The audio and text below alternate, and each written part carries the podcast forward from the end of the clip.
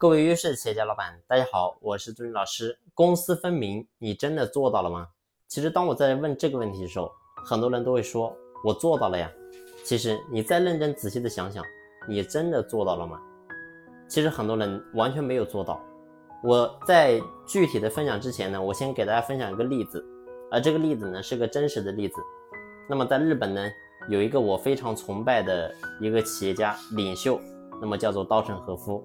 那么稻盛和夫先生呢，他徒手创建了两家世界五百强企业，所以呢，非常的出名，非常厉害。那么呢，他有个非常经典的例子，也就是说，在他创业之初的时候，那个时候呢，自己是买了辆车，那么呢，就是说自己开车上下班。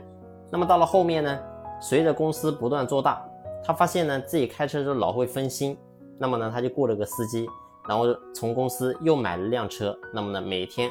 会负责接他上下班，那么呢，有一次他的妻子，然后也要去上班，而且还是顺路，他就跟他妻子说，他说这个反正也顺路，要不你坐我的车一起去，这个你去上你的班，我去上我的班。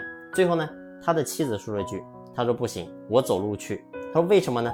很简单，你过去不是讲过公私要分明吗？你现在不是你自己的车，然后呢，而且还有司机，全部都是公司。的车来接送你，所以呢，我不能这个顺这个路，即使顺这个路，我也不能真正坐你的车。所以你会发现呢，凡是我们看起来说这些事情非常的微不足道，但是呢，你能不能真正做到呢？就包括是在我们企业，往往很多人说公私分明，你会发现很多人还是过去的思维，企业就是我的，我无论做什么都是对的，我想这样做就这样做，我想那样做就那样做。所以呢，你会发现。你是这种思维，怎么可能真正做到公私分明呢？所以，我希望透过这么一个小小的一个案例，能够真正的让你能够清晰的意识到什么叫做真正的公私分明。也就是说，公司是你和员工所有的人一起打造出来的平台，并不属于说是你老板一个的。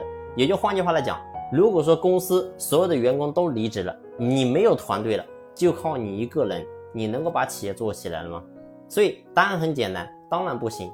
所以记住，公私分明不是嘴上说一说，而是你要真正的去体会，真正的去行动，做好每一件小事情。好了，这一期的分享呢就分享到这里，感谢你的用心聆听，谢谢。